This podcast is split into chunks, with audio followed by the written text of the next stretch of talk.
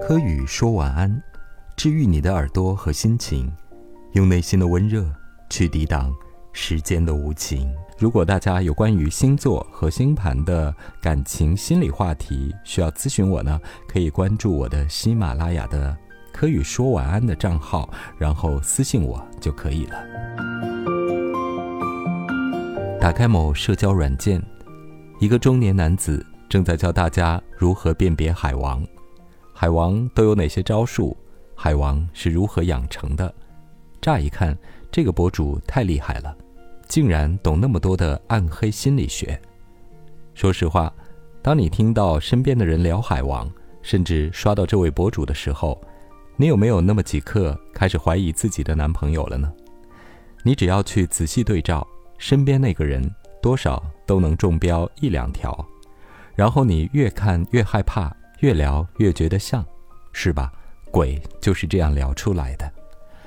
我觉得这类视频看起来都是好心除恶，人家明明是为了帮助大家擦亮眼睛，不要受感情的伤害和欺骗，但另外一个角度却无疑是借助热点制造话题流量，无形中引发心理恐慌。毕竟，爱情中的人都是狐疑而脆弱的。在泥沙俱下的网络信息管道里，跟文化水平、学识修养没什么关系。人的感受力会急剧上升，分辨力则急剧下降。其实那些女孩真的不知道对方是海王吗？一个人如果没有正常工作，收入不稳定，总是没钱，或者手机里总是鬼鬼祟祟的，是不可能不露出马脚的。只是人内心总是孤单、脆弱又缺爱。甜言蜜语，百般讨好，身体力行的对待你，大部分人都招架不住。如果你发现自己深陷渣男渣女的泥淖，最重要的是自救。这个心态就当是历劫。你不经过这次伤筋动骨，是学不会成长的。因为你自己的弱点和缺陷太明显了。你不成长，就总会遇见渣男。有的人会把这归结于原生家庭和命运安排。我觉得至少三十岁以后，不要再抱怨原生家庭了，哪里有那么完美的原生呢？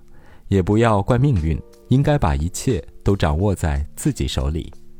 也许你说自己没什么能力，不管怎么样吧，我们都是来这个世界经历的，或好或坏，你都得经历，看你自己有多强，你能进化到哪一步。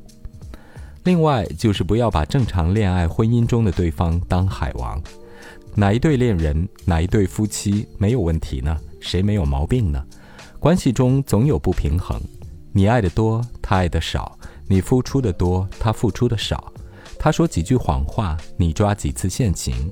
很多人都多少经历过这些戏码吧。